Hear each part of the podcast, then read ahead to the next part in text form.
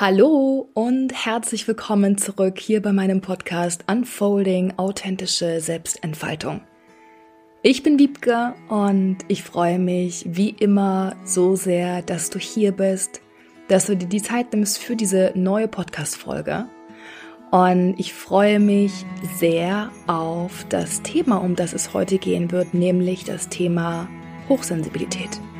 Und ich glaube, dass das ich das erste Mal, dass ich hier in diesem Podcast explizit über das Thema Hochsensibilität spreche. Und deswegen dachte ich mir, es wird auf jeden Fall höchste Zeit. Denn tatsächlich ist die Hochsensibilität etwas, was mich zum einen persönlich bereits mein Leben lang begleitet. Es ist auch ein Thema, über das ich zwei Jahre lang im Rahmen eines PhD-Projekts geforscht habe. Und es ist auch ein Thema, das in meiner Arbeit einfach eine große Rolle spielt, weil ich hauptsächlich mit hochsensiblen Frauen arbeite und demnach immer wieder ganz nah erleben darf, wie groß dieses Thema eigentlich ist, wie wichtig dieses Thema ist und wie viel Aufklärungsbedarf da noch ist und wie wichtig es ist, dass gerade wir hochsensible Frauen Stück für Stück noch mehr in unsere authentische, individuelle Kraft kommen. Und genau deswegen möchte ich heute in dieser Podcast-Folge gerne ja, das Thema Hochsensibilität aufgreifen, einleiten, erstmal ein paar Basis-Infos mit dir teilen zum Thema Hochsensibilität. Und dann würde ich in dieser Folge super gerne ein paar Herausforderungen teilen, die ganz viele hochsensible Menschen haben, und auf der anderen Seite möchte ich aber auch ein paar ganz besondere Stärken von hochsensiblen Menschen hier aufdecken, um dir, solltest auch du hochsensibel sein, ja, wirklich zu zeigen, dass es am Ende des Tages auch unsere persönliche Entscheidung ist, wie wir unsere Hochsensibilität sehen wollen, wie wir über sie denken wollen, wie wir über sie fühlen wollen welche Geschichte wir uns über uns und unsere eigene Hochsensibilität erzählen wollen, woran wir glauben wollen. Und ich würde sagen, wir legen los. Ja, und ich habe es eben schon gesagt, dass die Hochsensibilität in meinem Leben auf ganz vielen unterschiedlichen Ebenen von großer Relevanz ist, sei es ja zum einen hauptsächlich, weil ich selbst hochsensibel bin, schon immer gewesen bin, dann auch, weil ich mich im Rahmen einer Doktorarbeit zwei Jahre ganz intensiv mit dem Thema befasst habe und gefühlt alle Paper zu diesem Thema gelesen habe, die es dazu mittlerweile gibt oder bisher gibt. Und auch in meiner Arbeit spielt das Thema eine immer größere Rolle, weil ich immer mehr gezeigt bekomme von den Klientinnen, die mit mir arbeiten, von meinen Kundinnen, wie präsent das Thema ist, und wie häufig Hochsensibilität auch eine Blockade ist, eine Blockade darstellt. Und ich kenne das, wie gesagt, von mir selbst. Es war bei mir nicht anders. Und bevor ich da jetzt tiefer einsteige, möchte ich erstmal mit ein paar ganz basic Infos zum Thema Hochsensibilität hier einsteigen, damit du für dich erstmal ein bisschen besser greifen kannst, was hinter diesem Konzept eigentlich so wirklich steht, was sich genau dahinter verbirgt.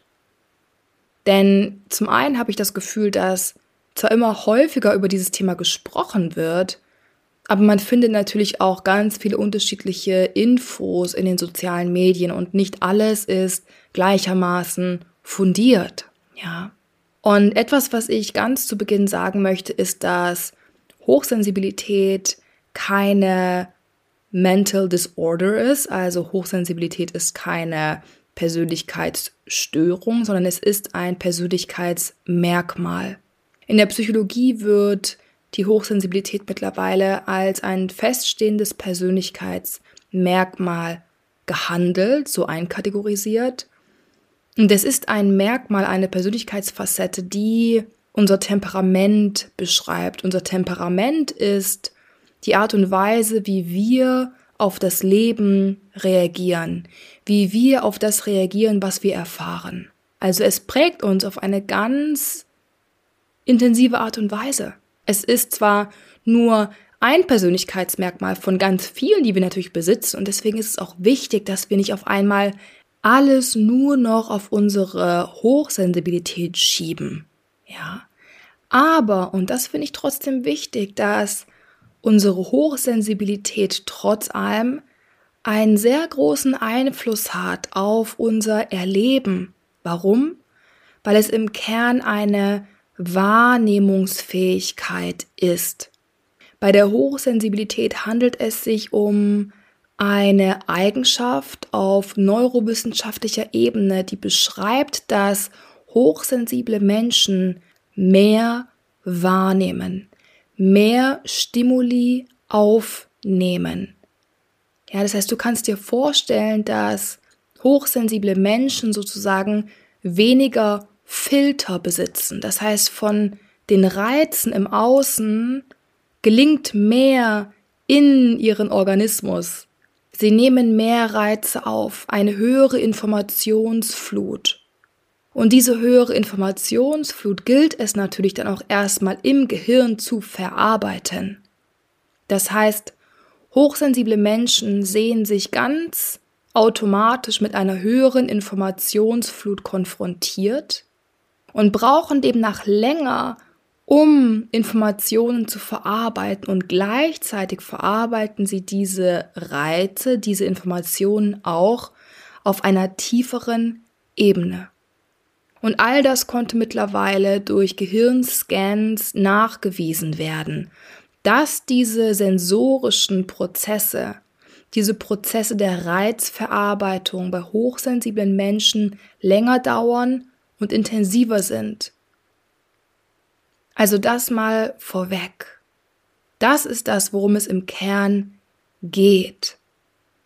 Es hat nichts damit zu tun, dass Hochsensible Sensibelchen sind oder zu weich sind oder sonst was. Das sind diese ganzen Sprüche, die du dir vielleicht auch in deinem Leben, in deiner Kindheit, in der Jugend anhören durftest. Es ist eine Eigenschaft, die sich auf neurowissenschaftlicher Ebene nachvollziehen und nachweisen lässt. Und deswegen wird auch die Hochsensibilität unter verschiedenen Fachbegriffen gehandelt. Das eine ist Neurosensitivität und das andere ist Sensory Processing Sensitivity. Und da steckt eben schon dieses sensorische Prozessieren drin, ja, die Reizverarbeitung, eine Sensibilität in der Reizverarbeitung. Das ist das, worum es im Kern bei der Hochsensibilität geht. Und ich persönlich konnte durch dieses Wissen schon meine Haltung zu meiner Hochsensibilität extrem shiften, weil ich einfach verstanden habe, dass es eine angeborene Eigenschaft ist und dass es lediglich beschreibt, dass meine Wahrnehmung anders ist, dass meine Wahrnehmung intensiver ist als bei vielen anderen. Und heutzutage geht man davon aus, dass circa 22 bis 25 Prozent aller Menschen hochsensibel sind, also ein Fünftel bis ein Viertel. Und wir sprechen demnach bei der Hochsensibilität auch von Neurodiversität oder Neurodivergenz. Und was bedeutet das? Das bedeutet also, dass wir uns bewusst machen dürfen, dass Diversität eben auch in der Wahrnehmung existiert dass wir die Welt nicht alle aus den gleichen Augen sehen, sondern dass es auch in der Wahrnehmung und in der Reizverarbeitung Unterschiede zwischen Individuen gibt. Und zur Neurodiversität als Überbegriff gehört auch nicht nur die Hochsensibilität, da gehört auch ADS, ADHS dazu, da gehört Autismus dazu. Ja, das heißt, wir finden auch andere ja, und da spricht man ja jetzt tatsächlich von Persönlichkeitsstörungen. Ich finde das immer ein bisschen schwierig, deswegen für mich persönlich da Störungen in Anführungsstrichen. Aber ja, man findet auch solche Symptomatiken, die gemeinsam mit der Hochsensibilität unter diesem Überbegriff der Neurodiversität und Neurodivergenz beschrieben und betrachtet werden. So. Also jetzt noch einmal zusammengefasst. Wir wissen jetzt, Hochsensibilität bzw. Neurosensitivität ist ein feststehendes Persönlichkeitsmerkmal. Ein Persönlichkeitsmerkmal, das genetisch bedingt ist, das also auch vererbt wird. Und gleichzeitig spielt die Art und Weise, wie du diese Hochsensibilität für dich lebst, also ob du sie eher als eine Belastung siehst, ob sie bei dir eher zu diesen belastenden Symptomatiken führt, auf die ich gleich eingehen werde, oder ob du deine Hochsensibilität kraftvoll leben kannst, ja, das hängt wiederum ganz stark von deiner frühkindlichen Prägung ab. Ob du als Kind mit deiner Hochsensibilität gesehen wurdest, ob du unterstützt wurdest oder ob diese Hochsensibilität in deiner Kindheit abgewertet wurde, nicht gesehen wurde. Ja, also auch die Prägung in der Kindheit spielt dann wiederum eine große Rolle, wie sich sozusagen diese Hochsensibilität in deinem Alltag manifestiert. Wir sprechen da von einem Gene-Environment-Interaction-Effekt. Ich will jetzt nicht in die wissenschaftlichen Details gehen, aber nur um dir zu zeigen, dass es da durchaus mittlerweile einiges an spannender Forschung zu gibt. So, und jetzt habe ich hier ein bisschen referiert und ein paar Facts rausgehauen und ich glaube, das hilft einfach, um das Ganze ein bisschen besser greifen zu können. Und jetzt möchte ich aber gerne ein bisschen tiefer eintauchen, nämlich ich persönlich glaube, dass die meisten Menschen so auf ihre Hochsensibilität aufmerksam werden, dass sie merken, dass sie irgendwo im Alltag herausgefordert sind, dass da Belastungen sind, dass da, und da sind wir schon bei einem ganz wichtigen Thema, auch im Hinblick auf die Hochsensibilität, Stressfaktoren sind oder Überreizung ist, dass sie sich in emotionalen Achterbahnen befinden. Ja, also häufig werden Menschen auf das Thema Hochsensibilität aufmerksam über gewisse Schwierigkeiten im Alltag, über mentale, emotionale Belastungen.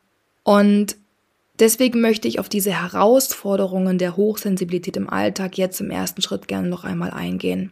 Und auch da möchte ich wieder über meine persönliche Story einsteigen, weil auch bei mir ist es so, dass ich schon mein Leben lang sehr viele Symptomatiken hatte, die sehr belastend waren, wie alle möglichen Allergien, alle möglichen Ausschläge. Ich hatte als Kind gefühlt jeden Sommer, jedes Jahr irgendwelche neuen Allergien, Lebensmittelallergien, Ausschläge. Ja, also mein Körper war einfach auch auf gewisse Art und Weise sehr sensibel und hat immer wieder sehr sensibel reagiert. Aber vor allem, und das ist etwas, was mich wirklich sehr, sehr, sehr, sehr lange sehr belastet hat, extremer Stress. Extremer Stress auf körperlicher Ebene, auf mentaler Ebene und auch auf emotionaler Ebene. Extreme emotionale Schwankungen, Ups and Downs, die sich so intensiv angefühlt haben, dass ich manchmal gar nicht genau wusste, wohin mit all den Emotionen. Es war so anstrengend, es war so belastend. Und als ich dann irgendwann auf das Konzept der Hochsensibilität gestoßen bin, war es für mich ein Befreiungsschlag, weil ich so besser verstehen konnte, womit all das zusammenhängen kann. Und so konnte ich Stück für Stück lernen, welche Tools mir helfen, um mich besser zu regulieren, um wieder mehr zurück zu mir zu kommen, um diese herausfordernden Symptome, die mit meiner Hochsensibilität zusammenhängen, naja, nicht zu bekämpfen, ich finde das Wort bekämpfen nicht sonderlich schön, aber sie besser vorzubeugen, um zu wissen, was mir gut tut, was ich brauche, um mich, mein Nervensystem zu beruhigen in solchen Situationen. Und gerade das Thema Stress ist bei Hochsensiblen ein großes. Und es macht total Sinn, oder? Wenn du dir vorstellst, dass hochsensible Menschen einfach so einer Flut an Reizen jeden Tag ausgesetzt sind, da macht es total Sinn, dass das Nervensystem schneller überreizt ist, dass da Stress aufkommt, dass da Überforderung aufkommt. Und auch die erhöhte emotionale Reaktivität ist ein ganz zentraler Punkt, ein ganz zentraler Aspekt der Hochsensibilität. Hochsensible Menschen neigen einfach dazu, emotionaler zu reagieren. In beide Richtungen. Also nicht auch nur negativ, sondern auch im positiven Sinne. Sie fühlen stärker. Sie sind generell emotionaler. Sie reagieren mit stärkeren emotionalen Ausprägungen. Und auch das konnte mittlerweile wissenschaftlich nachgewiesen werden. Ja, das heißt, ich habe jetzt schon mal zwei ganz wichtige Themen angesprochen. Zum einen das Thema sensorische Überreizung und damit Stress und das Thema emotionale Reaktivität und auch häufig emotionale Überforderung, die damit einhergeht. Zwei ganz zentrale Punkte. Dann eine weitere Herausforderung, die ganz viele Hochsensible haben, etwas, was ganz viele hochsensible Menschen sehr, sehr beschäftigt und belastet, ist das sogenannte Overthinking und Overworrying. Also dieses permanent in irgendwelchen Gedankenschleifen sein, alle Eventualitäten immer wieder abwägen, über alles nachdenken, dieses Grübeln, dieses sich teilweise im Grübeln verlieren. Auch das kann mit Hochsensibilität in Verbindung gebracht werden.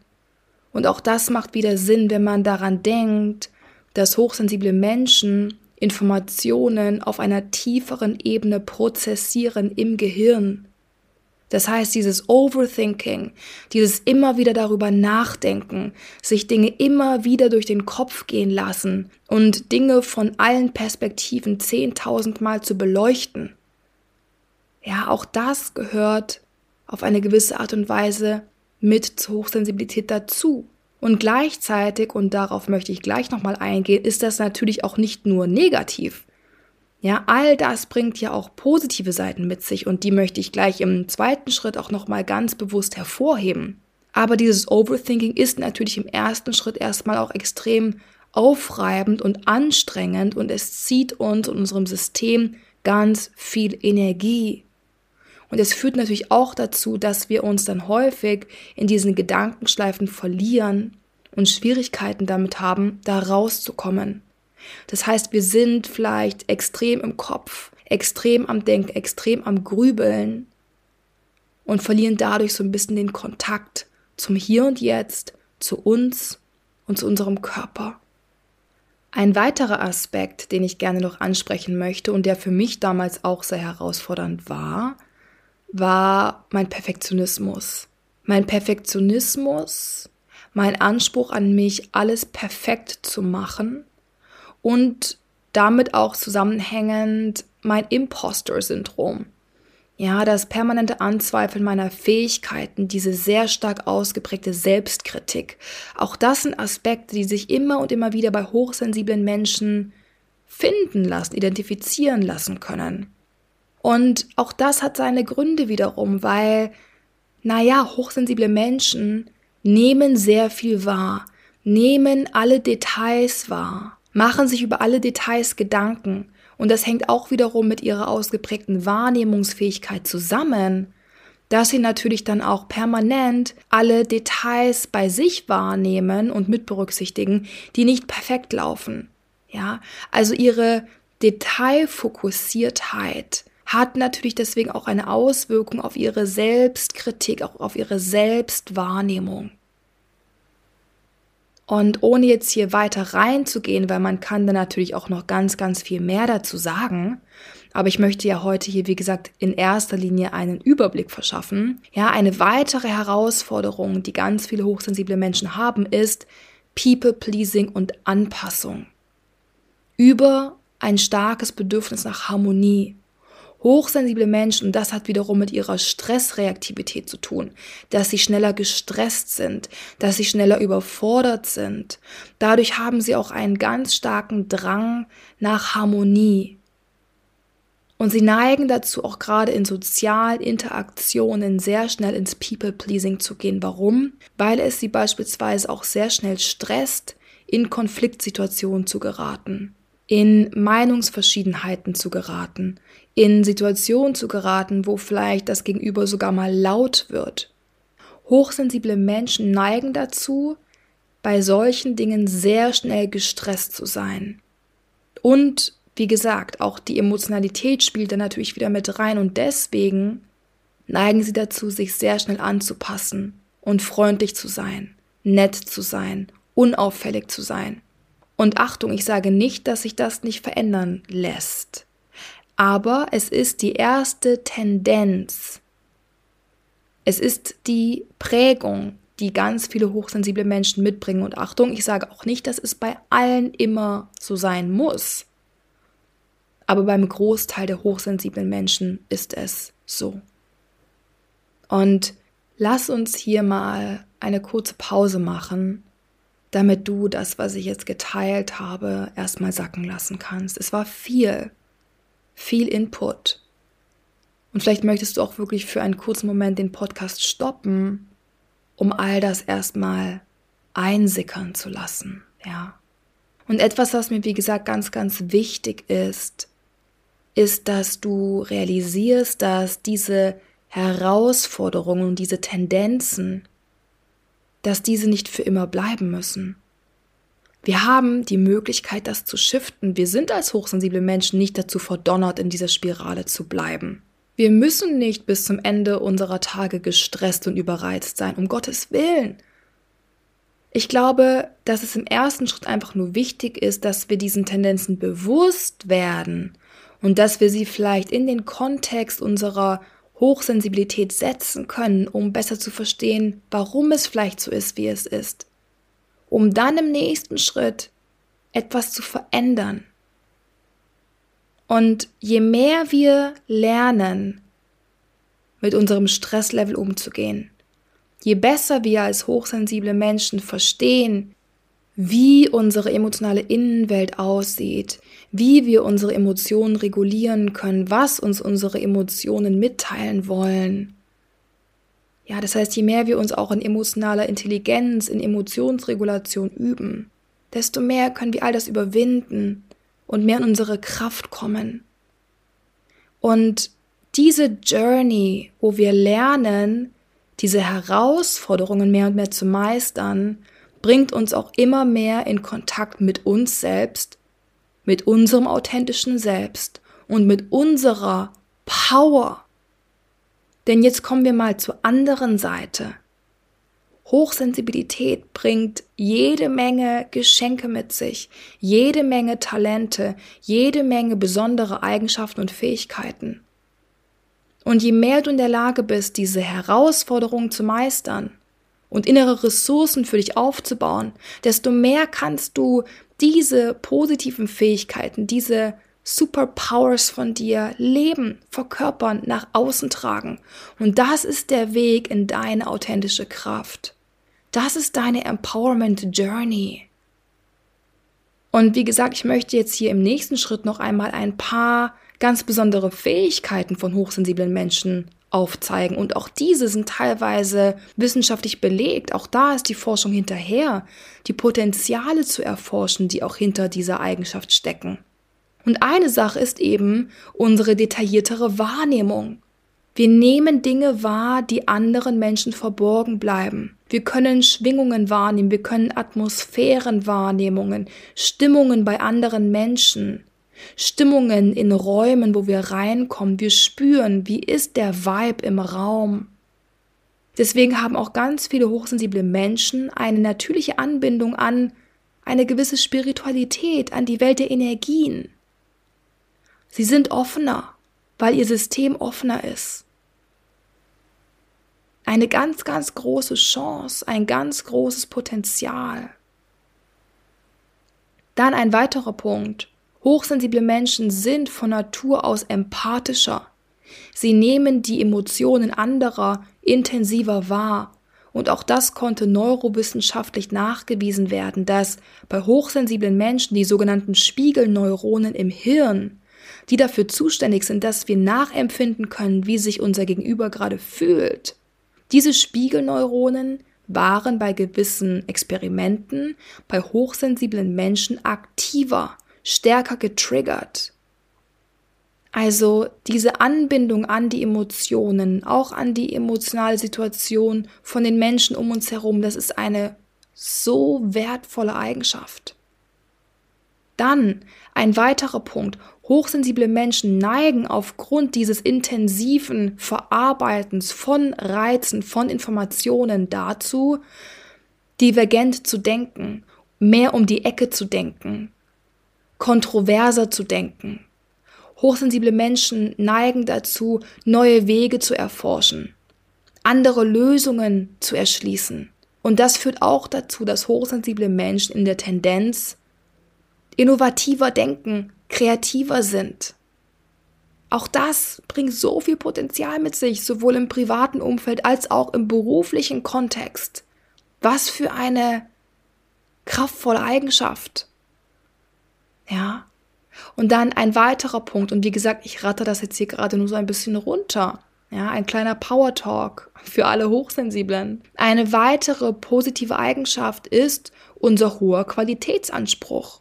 Und das knüpft an an den Perfektionismus, an die Tatsache, dass wir so viele Details wahrnehmen.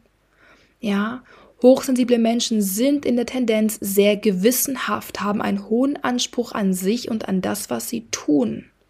Und das führt auch zu einer hohen Performance, zu einem hohen Qualitätsanspruch, wenn wir auf der anderen Seite unseren Stress navigieren können, unsere Emotionen regulieren können. Das heißt, du siehst, alles ist eine Medaille mit zwei Seiten.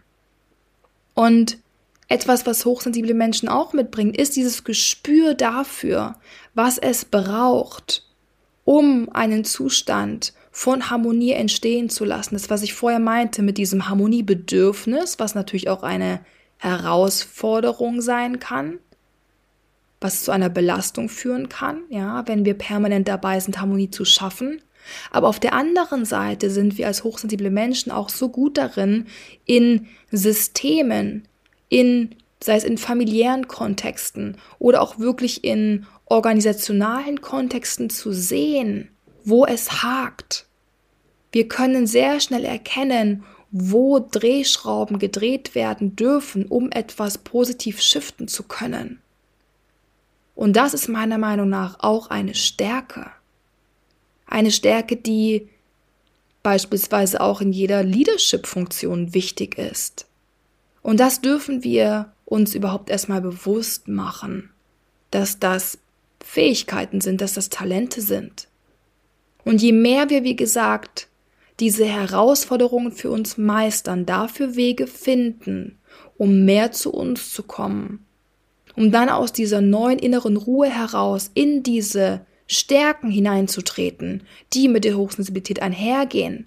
Ja, je mehr wir diesen Weg gehen, desto mehr kommen wir in unsere Kraft und desto mehr sind wir in der Lage, unsere persönlichen Stärken, unsere individuellen Talente zu leben, zu verkörpern. Weil ganz häufig lassen ganz viele hochsensible Menschen ihre Talente, ihr Potenzial auf der Straße liegen weil sie keinen Zugriff darauf haben, weil sie blockiert sind, weil sie so am struggeln sind mit sich und mit diesen in Anführungsstrichen Schattenseiten der Hochsensibilität. Ja, und ich denke, du konntest in meiner Stimme spüren, dass mir dieses Thema sehr nahe geht. Warum? Weil ich, wenn ich über all das spreche, auch über meine Vergangenheit spreche. Auch ich habe jahrelang an mir vorbeigelebt, war mir überhaupt nicht bewusst, was in mir steckt, weil ich so blockiert war, weil ich so weit von mir und meiner Essenz entfernt war, weil ich gar nicht wusste, mir gar nicht ausmalen konnte, wo überhaupt meine Genius Zone ist, was ich alles kann und was ich alles auf die Straße bringen kann. Und wenn du für dich das Gefühl hast, dass diese Podcast-Folge auch auf dich passt, wenn du spürst, dass das, was ich hier geteilt habe, auch mit dir resoniert, dann möchte ich dich ganz, ganz herzlich zu meinem neuen Kurs The Neurosensitive Self einladen. Eine vierwöchige Empowerment Journey, einen Gruppenkurs, der deinem individuellen Aufblühen gewidmet ist. Es geht in dem Kurs ganz konkret um Hochsensibilität und es geht darum, dich als Sensitive Soul darin zu empowern, deine Kraft zurückzuerobern. Und du findest in den Show Notes Infos zum Kurs und auch den Link zu meiner Webseite, wo du weitere Informationen zum Kurs findest. Wir starten am 19. Oktober und ich würde mich, wie gesagt, wahnsinnig freuen, wenn du mit dabei wärst, weil ich glaube auch, dass der Gruppenaustausch, dass Teil einer Gruppe sein, dass das auch nochmal so eine heilsame Facette ist, ja, Zu merken, dass du mit all dem nicht alleine bist. Auch das ist so, so kraftvoll und kann so viel shiften. Bei Fragen, sei es zur Podcast-Folge oder auch zum Kurs The Neurosensitive Self, melde dich jederzeit super gerne per Mail bei mir oder via Instagram. Ich freue mich immer von dir zu lesen und zu hören. Und jetzt wünsche ich dir erstmal einen guten Wochenstart. Und ja, hoffe, dass diese Folge bei dir landen konnte. Alles, alles Liebe von Herzen und bis zum nächsten Mal. Tschüss.